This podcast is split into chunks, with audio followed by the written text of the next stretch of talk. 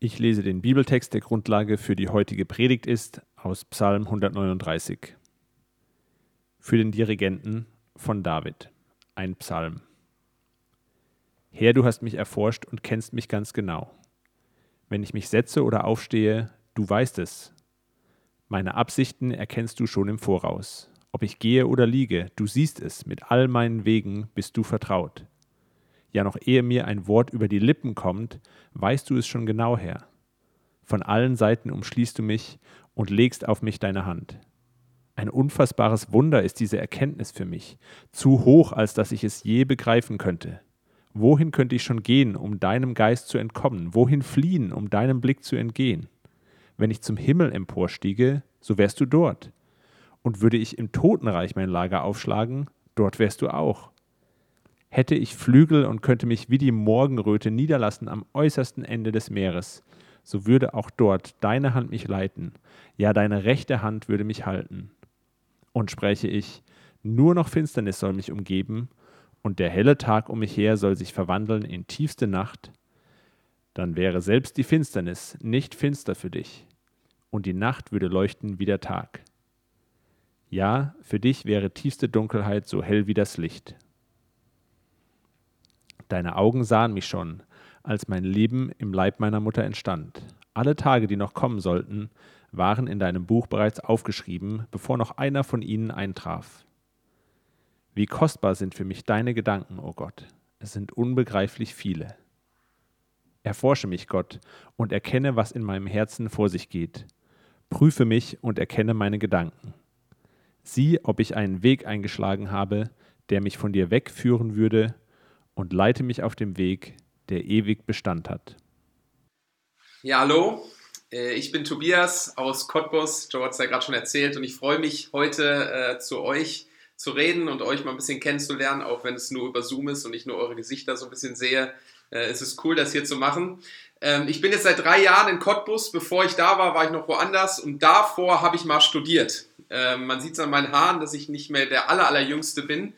Ähm, und das ist jetzt tatsächlich schon einige Jahre her, mein Studium. Äh, der Anfang vom Studium ist jetzt schon zwölf Jahre her. Für manche von euch wahrscheinlich schon ewig, für andere denken, das ist doch äh, noch gar nicht so lang, die älter sind als ich. Ähm, ich habe damals im Studium in einer WG gewohnt mit drei Freunden von mir und ähm, unsere Wohnung war nicht besonders gut ausgestattet. Äh, für eine WG reicht es, aber wir haben uns damals zwei Sachen gegönnt. Und zwar haben wir uns direkt am Anfang, als wir zusammengezogen sind, einen 46 Zoll Fernseher gekauft für 1100 Euro. Und ich weiß noch, wir mussten das damals bar an der Tür zahlen und wir hatten alle noch nie äh, so viel Geld als arme Studenten in der Hand. Äh, und dazu haben wir uns noch ein Sky-Abo geholt. Für eine Spülmaschine hat es dann damals nicht mehr gereicht. Ähm, aber das war okay für uns. Wir haben echt viel Zeit verbracht vor diesem Fernseher, haben viel Fußball geschaut, Dokus, äh, Golf und so weiter. Und wenn wir so zusammensaßen ähm, als vier Theologiestudenten, ähm, kam es aber auch immer wieder zu Diskussionen und zu Fragen. Also zum Beispiel äh, irgendeiner fragt, wie viele Tore hat Mats Hummels 2008 geschossen? Wie viele Hole-in-Ones hat äh, Tiger Woods in seiner Karriere schon geschafft? Und äh, es ging dann so, wir diskutierten, der eine meinte das, der andere das. Und irgendwann meinte meistens einer von meinen WG-Kollegen so, äh, lass mich mal kurz nachdenken. Und er drehte sich so ein bisschen zur Seite und sagte dann, genau, so viele waren es und wusste es ganz genau. Was hat er gemacht? Er hat äh, schnell auf seinem Smartphone äh, geguckt und gegoogelt und wusste die Antwort. Für uns heute völlig normal und ich rede schon wie so ein ganz, ganz alter Mann, aber tatsächlich war das vor diesen zwölf Jahren, das war 2010, äh, für uns was völlig Neues und total Geniales, äh, so etwas zu wissen. Also das erste Smartphone, äh, iPhone kam, glaube ich, 2007 auf den Markt. Und als ich dann so 2009, 2010 so Anfang in der WG war, ähm, fing das bei uns so langsam an, dass wir auch ein Smartphone hatten. Wir hatten das vorher noch nicht. Und es war ein richtig geniales Gefühl für uns, so Wissen immer bei sich zu haben, Diskussionen beenden zu können und zu wissen, wer hat denn jetzt wirklich recht. Äh, und ich finde es immer noch total die geniale Sache, muss ich ehrlich sagen. Ähm, und Google und Wikipedia geben mir, geben mir so das Gefühl, dass ich alles wissen kann und äh, wann immer ich es will. Und ich äh, finde das genial, fühlt sich super an. Und heute habt ihr vielleicht in dem, äh, in dem Text gerade schon gehört, soll es um Gott gehen, ähm, der auch alles weiß der allwissend ist und Gott vielleicht so zu entdecken und so zu sehen. Und ich glaube, über dieses Thema Gott, der allwissend ist, könnte man sehr viel sagen, könnte sehr kontrovers diskutieren, philosophisch, vielleicht auch sehr theoretisch. Ähm, das möchte ich heute nicht, denn der Autor von diesem Text, von diesem Gedicht, von dem Psalm, den wir gerade in der Textlesung gehört haben, David, ähm, der beschäftigt sich nicht rein theoretisch mit diesem Thema oder nennt einfach Fakten über Gott, ähm, sondern er beschreibt, was dieses Wissen von Gott mit ihm macht, wie es sich für ihn anfühlt ähm, und was es mit ihm macht. Und ich möchte mit euch heute ein bisschen tiefer einsteigen in diesem Psalm. Da gibt es wirklich viel und über drei Punkte würde ich gerne mit euch reden. Einmal ein Wissen, das unbeschreiblich groß ist, ein Wissen, vor dem wir uns fürchten und ein Wissen, ähm, nach dem wir uns sehnen. Ähm, ein Wissen, das unbeschreiblich groß ist. Also ganz am Anfang, ich lese das nochmal vor, schreibt David, Herr, du hast mich erforscht und kennst mich ganz genau. Wenn ich mich setze oder aufstehe, du weißt es. Meine Absichten erkennst du schon im Voraus. Ob ich gehe oder liege, du siehst es. Mit all meinen Wegen bist du vertraut. Ja, noch ehe mir ein Wort über die Lippen kommt, weißt du es schon genau, Herr. Hier in dem Psalm und an ganz vielen Stellen in der Bibel wird Gott immer wieder als der beschrieben, der alles weiß, vor dem nichts verborgen ist, der unfassbares Wissen hat. Es gibt nichts, was Gott nicht weiß, kein Detail, das Gott nicht kennt, kein Stern, den er nicht kennt, keine Galaxie, der er nicht kennt, kein Atom, über das Gott nicht Bescheid wüsste. Er kennt alle Pflanzen, alle Tiere, alle Menschen. Und über jeden Menschen kennt er alle Namen, alle Geburtstage und jede einzelne Geschichte. Gott weiß alles über uns. Er kennt unsere Gedanken, unsere Sehnsüchte, unsere Träume, unsere Verletzungen, unsere Ängste, unseren Schmerz. Er weiß, was wir denken und er weiß, was wir fühlen. Er weiß, in welche Richtung wir gehen wollen und in welche Richtung wir gehen sollten. Er weiß alles über uns. Er kennt jede Begründung und jeden Zusammenhang. Er kennt jedes Problem und jede Lösung. Er weiß auch genau, welches Problem er lösen soll und welche Lösung noch nicht dran ist. Er weiß immer, was zu tun ist und weiß auch genau, wann es zu tun ist. Er kennt jede Frage und er kennt jede Antwort. Und bei jeder Antwort, die er weitergeben soll, weiß er auch genau, wann er es tun soll. Gott weiß alles. Von vorne bis hinten heißt es eigentlich in der Bibel, dass Gott alles weiß. Er weiß alles über die Welt und er weiß auch ganz persönlich alles über uns. Besser als wir es manchmal wissen. So beschreibt es David hier. Er sagt, du kennst die Absichten schon im Voraus, noch ehe ein Wort über meine Lippen kommt, weißt du es schon genau. Und ich denke manchmal oder wir denken manchmal, dass äh, wir schon viel wissen und dass unsere Fähigkeit, Google oder Wikipedia zu benutzen, äh, Wissen bedeutet oder dass, es, äh, dass wir sehr viel wissen. Und ich glaube, wir, also mir geht es manchmal so und vielleicht geht es euch auch so, dass wir die Welt eigentlich oft in so zwei Kategorien einteilen. Dinge, die wir wissen und Dinge, die wir noch nicht wissen. Und so, so formulieren wir vielleicht auch manchmal, die Wissenschaft hat es noch nicht herausgefunden. Irgendwann wissen wir das auch. Das ist nur eine Frage der Zeit. Aber ich glaube, gerade Leute, die sehr kompetent sind in ihrem Bereich, ähm, ja, wirklich kluge Leute, stellen doch immer wieder fest, wie wenig wir manchmal eigentlich wissen. Dieser ganz berühmte Satz, schon mehr als 2000 Jahre alt von dem Philosophen Sokrates, ich weiß, dass ich nicht weiß.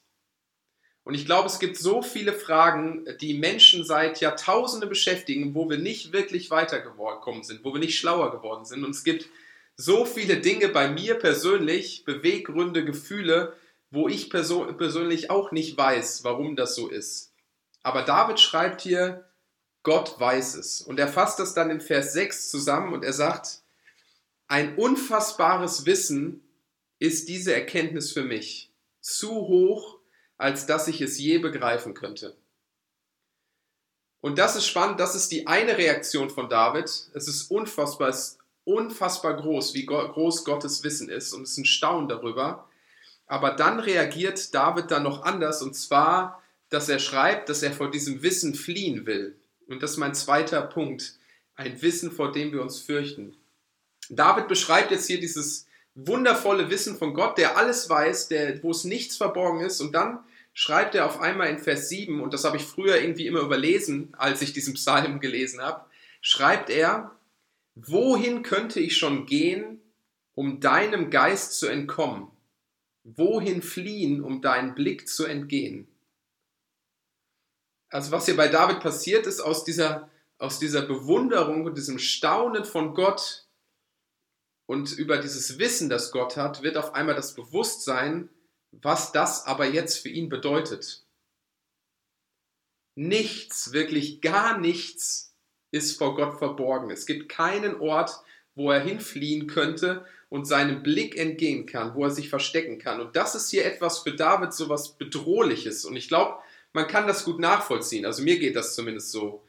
Ihr habt ja wahrscheinlich die letzten äh, Wochen, Monate, im ganzen letzten Jahr die Diskussion rund um die Corona-Warn-App oder auch die Luca-App so ein bisschen mitverfolgt und immer wieder ging es um dieses Thema Datenschutz. Wie sicher sind meine Daten? Wie sicher kann ich mir sein, dass niemand meine persönlichen Daten und Informationen bekommen kann und im schlimmsten Fall diese Informationen noch zu meinem Nachteil einsetzen kann? Und ich glaube, darum geht es ja immer wieder in diesem Thema Datenschutz. Sind die Informationen, die wirklich nur mich was angehen, wirklich sicher? Denn wenn andere Firmen und Organisationen oder selbst der Staat diese Infos von mir haben, dann bedeutet dieses Wissen, das sie über mich haben, Macht. Macht, die sie über mich haben. Und sie können ihr Wissen zu meinem Nachteil nutzen. Und mir geht es manchmal so, dass man sich wirklich schon fast so ein bisschen machtlos fühlt mit der Perspektive, wie viel gerade so aufgrund des Internets Firmen wie Google oder andere Social-Media-Plattformen von uns wissen, ohne dass wir wirklich einen Einfluss darauf haben, was sie denn eigentlich wissen, außer dass wir es vielleicht komplett boykottieren. Und das ist für mich zumindest bedrohlich an manchen Stellen. So fühlt es sich an. Aber ich glaube, wir müssen gar nicht so abstrakt bleiben. Vielleicht ähm, habt ihr euch auch schon damit abgefunden, dass äh, Google alles von euch weiß. Aber stellt euch mal eine Person vor, eine ganz reale Person aus eurem Umfeld, vielleicht euer Partner, euer Arbeitskollege oder ein Freund. Und stellt euch vor, diese Person wüsste alles von euch. Nichts wäre vor ihm verborgen. Es gäbe keine Möglichkeit, irgendetwas zu verstecken. Alles, was du im Verborgenen hinter verschlossener Tür gemacht hast. Jeder Gedanke, jedes Gefühl, jede Emotion, jeder Schmerz, diese Person wüsste alles über dich und erfährt alles, deine dunkelsten Momente und Gedanken, Dinge, die außer dir niemand weiß. Ich muss sagen, ich finde das äh, eigentlich eine sehr beängstigende Vorstellung. Und ich muss sagen, ich will eigentlich nicht, dass irgendjemand genau das alles von mir weiß. Alles, was da so in mir drin ist. Niemand soll dieses Wissen von mir haben. Und gerade letzte Woche habt ihr sicherlich auch mitgekriegt, äh, gab es diesen Skandal rund um Ex-Nationaltorhüter Jens Lehmann, der aus Versehen äh, den äh, dunkelhäutigen Spieler Dennis Aogo rassistisch beleidigt hat. Und ich habe mir einen Artikel dazu durchgelesen und unter diesem Artikel gab es ähm, einen Kommentar. Und ich lese euch diesen Kommentar mal vor. Derjenige hat geschrieben, bei jedem, wo mit der Lupe genau aufs Leben geschaut wird, findet man etwas. Bei jedem, wo man mit der Lupe genau aufs Leben geschaut wird, findet man etwas. Und damit meine ich jetzt nicht, ist nicht so schlimm, was der Jens gemacht hat, ist gar nicht schlimm, Rassismus kein Problem, das meine ich gar nicht. Äh, ganz im Gegenteil. Aber dieser Kommentar, als ich den so gelesen habe, auch in der Vorbereitung auf diese Predigt, habe ich gedacht, aber das stimmt. Was ist, wenn jemand bei uns, bei mir so schauen würde? Was ist, was wir so denken und reden? Hoffentlich nicht in Bezug auf Rassismus, aber es gibt so viele andere Dinge, andere Dinge, wo ich auf keinen Fall will, dass sie irgendjemand weiß oder irgendjemand sieht. Und ich glaube, wir versuchen an so vielen Stellen genau diese Dinge zu verstecken, so damit Leute kein schlechtes Bild von uns kriegen. Wir versuchen Leute zu, äh, Dinge zu verstecken, weil wir nicht wollen, dass es irgendjemand weiß. Und neben dem Verstecken, was wir auch manchmal machen, ist, glaube ich, dass wir ein Bild aufbauen, von dem, wie uns die Leute stattdessen sehen sollen, wie wir uns selbst sehen wollen. Und wir versuchen in manchen Situationen vielleicht äh, kompetenter zu wirken, als wir es wirklich sind. Wir reden vielleicht auch irgendwie besonders kompetent, obwohl wir eigentlich keine Ahnung haben. Vielleicht bei der Arbeit, bei irgendeiner Prüfung, Vorstellungsgespräche oder irgendwie der Uni werfen wir mit Fachwörtern oder irgendwas um uns, äh, nur um zu verstecken, dass hinter diesen Wörtern eigentlich gar nicht mehr so viel ist. Oder vielleicht trifft man irgendwie eine Person und man stellt in dem Gespräch so nach und nach fest, puh, das Leben von er ist schon ein bisschen bedeutender und äh, interessanter und die hat mehr erlebt und hat mehr vorzuweisen und man macht sich so in dem Gespräch und im Laufgespräch so ein bisschen besser und stellt seine eigene Geschichte vielleicht so ein bisschen schöner dar. Und ich habe mir gedacht in der Vorbereitung, das ist doch eigentlich das, was wir da manchmal machen, wie bei so einem Tube Man oder bei so einer Air Puppet. Ich weiß nicht, ob ihr wisst, was das ist, aber habt ihr bestimmt schon mal gesehen. Diese äh, Air Puppets, die stehen sehr häufig vor äh, Veranstaltungen, Messen gibt es im Moment nicht so viele, aber das sind so 5, 6, 7 Meter hohe ähm, Figuren aus Nylonstoff und in die wird ganz viel Luft gepumpt. Und dann äh, tanzen diese Air Puppets da so schön in der Luft und wirken total imposant. Und damit diese Air Puppets aber die ganze Zeit so stehen und tanzen und so groß wirken, muss die ganze Zeit Luft in sie hineingepumpt wird, werden. Und sobald die Luftzufuhr weg ist, fallen diese Puppen in sich zusammen. Und ist das nicht manchmal genauso bei uns? Wir pumpen und pumpen, um irgendwie so ein Bild von uns aufrecht zu halten, das die anderen sehen sollen, dass es ja versteckt, was eigentlich manchmal wirklich in uns drin ist. Und ich glaube, wir machen das alle bewusst oder unbewusst auf die ein oder andere Weise an verschiedenen Stellen. Wir versuchen Dinge zu verstecken und andere Dinge aufzupumpen und immer mit dieser Frage, ähm, ja, oder die Frage, die dahinter steckt, ist, äh, so, so, wie sollen mich die anderen sehen? Und das ist vielleicht meine Frage für dich heute auch. Wie, wie, was ist dieses Bild, was du vielleicht an manchen Stellen von dir vor dir herträgst, was andere Menschen von dir sehen sollen? Was ist das Bild? Vielleicht besonders kreativ zu sein, der perfekte Ehemann oder die perfekte Mutter.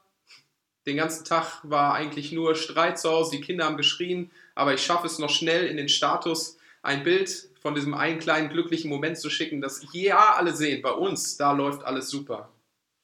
Vielleicht bedeutend zu sein, immer witzig in meiner Gegenwart, es ist angenehm, die Leute sollen sich wohlfühlen bei mir, vielleicht auch besonders selbstbewusst oder ich bin der, der immer hart arbeitet oder auch der, der vielleicht einfach immer frei und glücklich wirkt.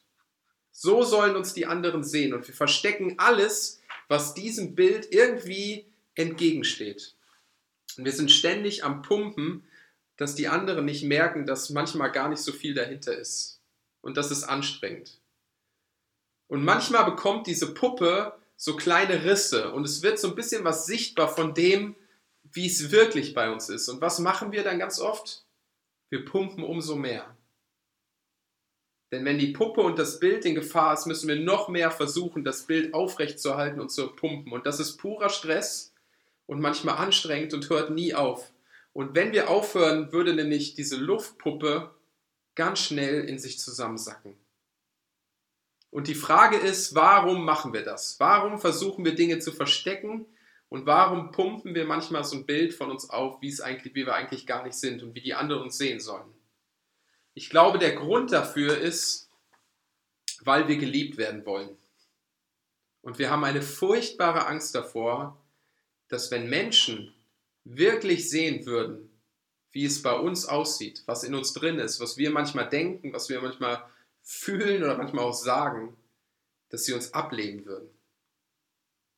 Wir haben manchmal den Eindruck, dass wenn sie alles wüssten, dann würden sie sagen, mit dir, da will ich nichts mehr zu tun haben. Und ich glaube, wir wollen geliebt werden, wir wollen anerkannt werden, wir wollen gemocht werden und deshalb verstecken wir und pumpen wir. Und tief in uns drin uns merken wir manchmal diese Angst, dass, dass doch da wirklich an manchen Stellen nicht viel mehr ist als heiße Luft. Und wir haben Angst, dass wir abgelehnt werden würden. Und ich glaube, wenn du Christ bist oder wenn wir Christen sind, dann geht es uns manchmal auch in Bezug auf Gott so dass wir denken oder den Eindruck haben, dass Gott, wenn der das doch alles irgendwie wüsste oder weiß, dass er uns doch bestimmt auch ablehnt. Und wir sehnen uns danach, geliebt zu werden von ihm. Aber wir haben Angst, dass Gott aufgrund seines Wissens entsetzt ist über das, was er da bei uns sieht. Und deshalb verstecken wir auch vor ihm und versuchen ähm, irgendwie zu pumpen, für ihn etwas zu reißen, vielleicht äh, bei Projekt Kirche gut mitzumachen oder was auch immer, um zu vertuschen, was eigentlich da in uns drin ist. Das Problem nur ist, dass Gott tiefer schaut. Er weiß alles. Und das ist, glaube ich, so, wie David das hier beschreibt. Das beunruhigt uns manchmal. Aber die entscheidende Frage ist, glaube ich, dann, was macht Gott mit diesem Wissen, wenn er wirklich alles weiß? Und das ist mein dritter Punkt. Ein Wissen, nach dem wir uns sehen. David schreibt hier in dem Psalm über dieses Wissen von Gott auf sehr poetische Weise, dass es nirgendwo einen Ort gibt, wo er sich vor Gott verstecken könnte, wo er seinem Blick entgehen könnte, wo Gott etwas nicht weiß. Und er schreibt dann in Vers, oder Vers 9, Hätte ich Flügel und könnte mich mit der Morgenröte niederlassen am äußersten Ende des Meeres. Und ich würde da jetzt Gott begegnen, der, der ja auch da ist und der alles weiß. Wie wird Gott reagieren? Und schreibt David dann, dann würdest du mich bloßstellen, Gott, du würdest mich aus meinem Versteck hinauszerren, mit Gewalt ein Loch in meine äh, Luftpuppe schneiden und dein Wissen gegen mich verwenden? Nein, David schreibt hier in Vers 10, so würde auch dort deine Hand mich leiten, ja deine rechte Hand würde mich halten. David entdeckt, dass Gott ganz anders mit seinem Wissen umgeht, als wir es manchmal denken. Er benutzt es nicht, um bloßzustellen, nicht gegen uns, nicht um uns zu zerstören, sondern um uns aufzubauen um uns zu leiden und zu halten, schreibt David hier. Er sagt nicht, so Freundchen, komm mal raus, was hast du denn da schon wieder für Mist gemacht? Ich, ich kann es nicht fassen, dass du so bist, mit dir kann und will ich nichts mehr zu tun haben. Nein, David schreibt, er benutzt sein Wissen, um zu leiten und zu halten. Ich glaube, wir versuchen manchmal, dass, dass niemand diese Dinge, die irgendwie in uns drin sind, für die wir uns vielleicht auch schämen, dass die niemand zu Gesicht bekommt. Wir fürchten uns davor, dass unsere Luftpuppe irgendwann in sich zusammensackt und dass alle merken, dass da nicht viel mehr ist als heiße Luft. Und deshalb verstecken wir und pumpen wir immer und immer wieder. Und ich glaube, es gibt scheinbar keinen Ausweg daraus. Doch David zeigt dir einen Ausweg auf. Und er sagt, nämlich, ich habe erfahren, dass Gott sein unfassbares Wissen über all das nicht gegen uns verwendet, sondern für uns zu unserem Vor Vorteil, um uns zu führen, um uns zu leiten. Er nutzt es nicht gegen uns, sondern für uns. Und das ist das Beste, was uns passieren kann. Am Anfang schreibt hier David noch, dass er davor fliehen will, dass es bedrohlich für ihn ist. Und dann schreibt er in Vers 17, wie kostbar sind für mich deine Gedanken, o oh Gott.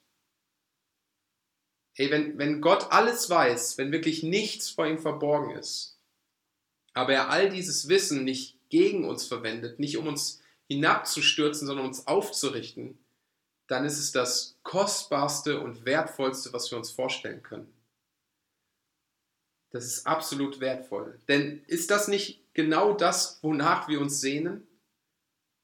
Wir sehnen uns doch danach, dass, dass jemand uns wirklich versteht, wirklich kennt, mit all den Höhen und Tiefen, mit all unseren Emotionen, mit unseren Fragen, mit unserer Geschichte, mit unseren guten Dingen und Seiten, aber auch mit den schlechten Momenten, der all das weiß und uns trotzdem liebt. Aber wir fürchten uns davor, wenn irgendeine Person nur ganz genau wissen könnte oder hineinschauen könnte, dass sie uns ablehnen würden. Aber was wäre, wenn Gott das alles weiß, aber dieses Wissen nicht gegen uns verwendet, sondern für uns? Und dann schreibt David hier, dass es kostbar, das ist wertvoll. Vielleicht denkt ihr, schön und gut, dass David das so erfahren hat, aber woher kann ich wissen, dass das auch für mich gilt? Dass, dass Gott sein Wissen auch in gleicher Weise für mich benutzt. Und ich glaube, wir können es sehen an der Person von Jesus. Und vielleicht bist du hier schon öfter beim Gottesdienst dabei gewesen und denkst, ja, immer kommt irgendwie Jesus drin vor und ich kann schon nicht mehr hören. Ähm, ich weiß das alles schon, aber ich glaube, wenn du so denkst, dann hast du noch nicht verstanden, wie bedeutend das ist, ähm, diese Person von Jesus. Denn in, in ihm sehen wir Gottes Herzschlag für uns. Wenn wir uns anschauen, wie Jesus Menschen hier auf der Erde begegnet ist, dann ist er nicht gekommen als der Besserwisser oder der Leute bloßstellen wollte, sondern er kam überhaupt erst auf diese Welt, weil er genau von dieser Problematik bei uns ganz genau Bescheid wusste und weiß. Und auch von dieser Sehnsucht in unserem Herzen, doch eigentlich von jemandem wirklich gekannt zu werden, verstanden zu werden und trotzdem geliebt zu sein. Und im Zentrum von, vom christlichen Glauben begegnet uns ein Gott, der in der Person von Jesus Christus alles Wissen hat über all das, was in unserem Leben vielleicht kaputt ist, aber dieses Wissen nicht gegen uns verwendet, sondern für uns. Der all das, was bei uns so Dinge sind, die wir versuchen zu verstecken, auf sich lädt und dafür leidet. Der bloßgestellt wird, der verlacht wird, der ähm, ja, ausgegrenzt wird für all das, was wir versuchen krampfhaft zu verstecken. Und er tut das und geht ans Kreuz und räumt ein für allemal den ganzen Mist weg, weil er sein unfassbares Wissen nicht gegen uns, sondern für uns verwendet. Weil er uns nicht runtermachen will, sondern weil er uns aufrichten möchte. Weil er uns kennt und trotzdem liebt. Im ersten Johannesbrief heißt es, denn wann immer unser Gewissen uns anklagt, dürfen wir wissen, Gott in seiner Größe ist barmherziger als unser eigenes Herz und ihm ist nichts verborgen. Er, der uns durch und durch kennt, sieht nicht nur unsere Verfehlungen. Wenn unser Gewissen uns also nicht länger verurteilt, dann, liebe Freunde, können wir voll Zuversicht vor Gott uns an Gott wenden. In all den Momenten, wo wir noch denken und wo wir uns schämen und denken, wie, wie, wie kann mich da noch eigentlich jemand akzeptieren oder wie kann Gott mich akzeptieren? Dann heißt es hier, wenn wir gerade verzweifeln, an den, der uns durch und durch kennt, der alles weiß, an ihn können wir uns voll Zuversicht wenden. Und ich weiß nicht, wie du Gott siehst, ob Gott für dich vielleicht immer der ist, wenn du überhaupt irgendwie an Gott glaubst, aber als so einer ist, der mit einem mit so einem strafenden, so einem enttäuschten Blick auf dein Leben schaut. Aber ich möchte dich herausfordern, das zu sehen, was David sieht, nämlich ein Gott, der das alles weiß, alles von deinem Leben, aber trotzdem liebt und nicht weggeht oder bloßstellt. Und ich glaube, das hat ganz praktische Auswirkungen auf, auf unser Leben. Und ich merke, dass das ganz praktische Auswirkungen auf meinen Alltag hat. Und damit möchte ich schließen mit vier kurzen Auswirkungen, ähm, die das für uns hat, wenn Gott so ein Wissen hat. Wenn, wenn Gott so ein Wissen über uns hat und so eine Liebe, dann ist er derjenige, der uns wirklich versteht. All die Momente, wo wir uns irgendwie missverstanden fühlen, wo wir denken, wir kommen zu kurz, wo, wo wir aufgewühlt sind, wo uns Dinge beschäftigen und wir selbst vielleicht unsere Emotionen und alles, was in uns vorgeht, gerade nicht einordnen können und wir uns danach sehnen, dass doch da irgendjemand ist, der uns wirklich versteht mit unseren Emotionen, unseren Gedanken, unserer Trauer, unserem Schmerz, dann finden wir diese Person nirgendwo anders als bei Gott. Ich glaube, wir erwarten das manchmal vielleicht von unserem Partner oder von Freunden, dass sie uns verstehen sollen, doch richtig, aber das können sie nicht. Das kann nur Gott. Er ist der Einzige, der dich wirklich versteht in der Tiefe. Aber wenn Gott so ein Wissen hat und so eine Liebe für uns, dann ist er auch nie enttäuscht oder überfordert. Sätze, die Gott noch nie gesagt hat, sind, boah, wenn ich das gewusst hätte, das hätte ich noch nie von dir gedacht. Gott weiß das alles. Wie soll jemand, der alles weiß, plötzlich enttäuscht oder entsetzt sein? Das Einzige, was er sagen könnte, ist, ja, ich weiß. Ich weiß das schon lange. Es ist keine neue Nachricht für mich. Und das ist unfassbar. Der Gott, der alles weiß. Wie ich bin, was ich nicht bin, was ich habe, was ich nicht habe, wie ich sein sollte, aber nicht bin, was ich nicht mehr sein sollte, dass dieser Gott mich trotzdem so behandelt und mich liebt, der mir hilft, der mich beschützt, der mich aufrichtet, der sein Wissen benutzt, um mich zu halten und zu leiten. Und vielleicht denkst du, wenn andere Leute nur wissen würden, manche von euch haben vielleicht die Gedanken, manche nicht, aber wenn du diesen Gedanken hast, wenn andere nur wissen würden, wie es wirklich bei mir aussieht, in dem Bereich oder in diesem, diesem Feld, dann würden sie mich ablehnen. Dann würde keiner was mit mir zu tun haben wollen. Und es kann sein, dass es wirklich so ist, dass es auf die Menschen in deinem Umfeld zutrifft. Aber es trifft nicht auf Gott zu. Denn Gott weiß das alles schon. Es ist für ihn nichts Neues. Er liebt nicht irgendwie eine zukünftige Version von dir, die alles schon besser kann und die keine Probleme damit hat, sondern er liebt dich genau in diesem Moment, in den dunkelsten Momenten in deinem Leben. Er kennt sie und weiß dich und weiß es und sagt, ich wende mich nicht ab, sondern ich bleibe bei dir. Und er ist auch nicht überfordert. Er weiß alles. Wir können alle unsere Emotionen, all das, was uns beschäftigt, zu ihm bringen und es ist nicht zu viel für ihn. Gott weiß das eh schon alles. Er ist nicht überfordert und nicht enttäuscht. Aber wenn Gott so ein Wissen über uns hat und so eine Liebe, dann können wir, glaube ich, auch mit offenen Fragen leben. Und ich glaube, es gibt so viele Dinge, die wir nicht wissen und wo wir auch nicht wissen, warum Gott in seinem unfassbaren Wissen diese Dinge zulässt. Und das weiß auch ich nicht als Pastor. Es gibt viele Dinge, die ich mich auch frage. Aber ich glaube, es gibt zwei Möglichkeiten, wie wir darauf reagieren können. Wir können sagen, ähm, ich muss alle Fragen klären. Oder wir können sagen, ich, ich versuche oder ich lerne mit offenen Fragen zu leben. Wir können versuchen, alles zu klären, aber letztlich wird es uns wahrscheinlich irgendwann zu dem Punkt führen, dass es uns wahnsinnig macht und zu viel für uns ist. Vielleicht hast du auch Fragen in Bezug auf den Glauben, wo du sagst, ich muss das wissen, ich muss mir da sicher sein, bevor ich wirklich vertrauen kann. Ich muss all diese Dinge vorher geklärt haben und genau Bescheid wissen. Dinge, die du nicht verstehst.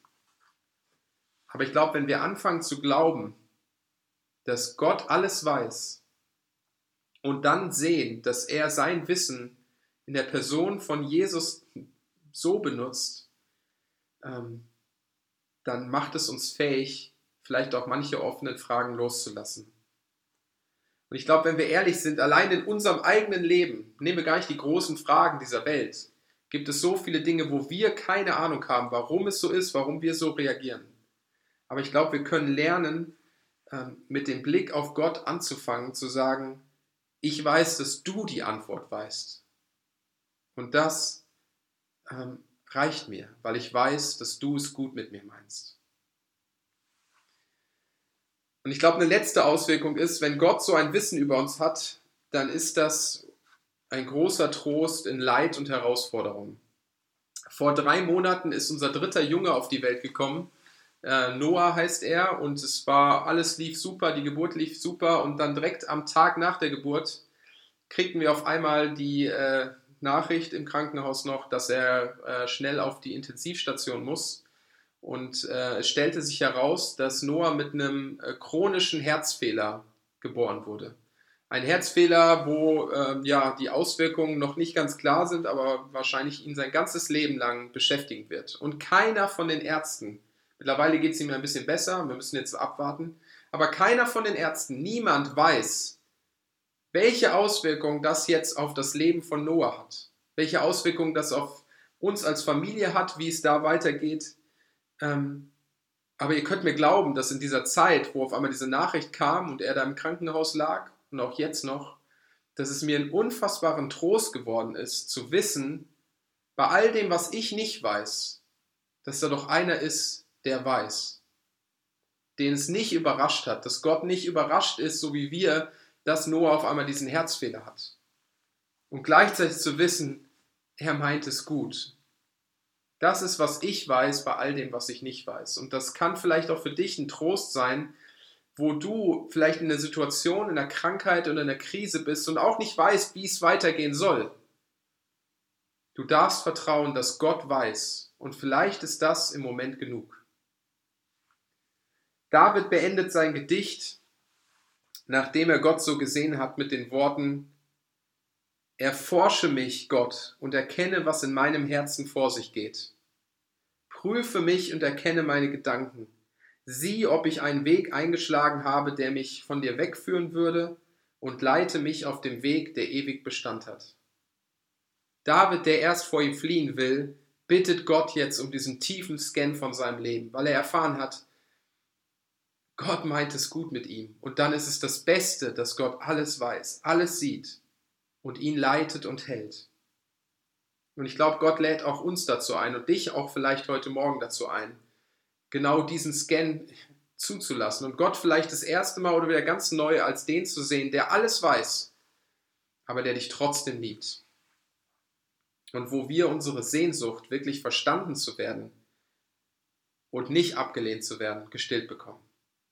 Amen. Ich bete. Jesus, ich danke dir, dass du so ein Gott bist.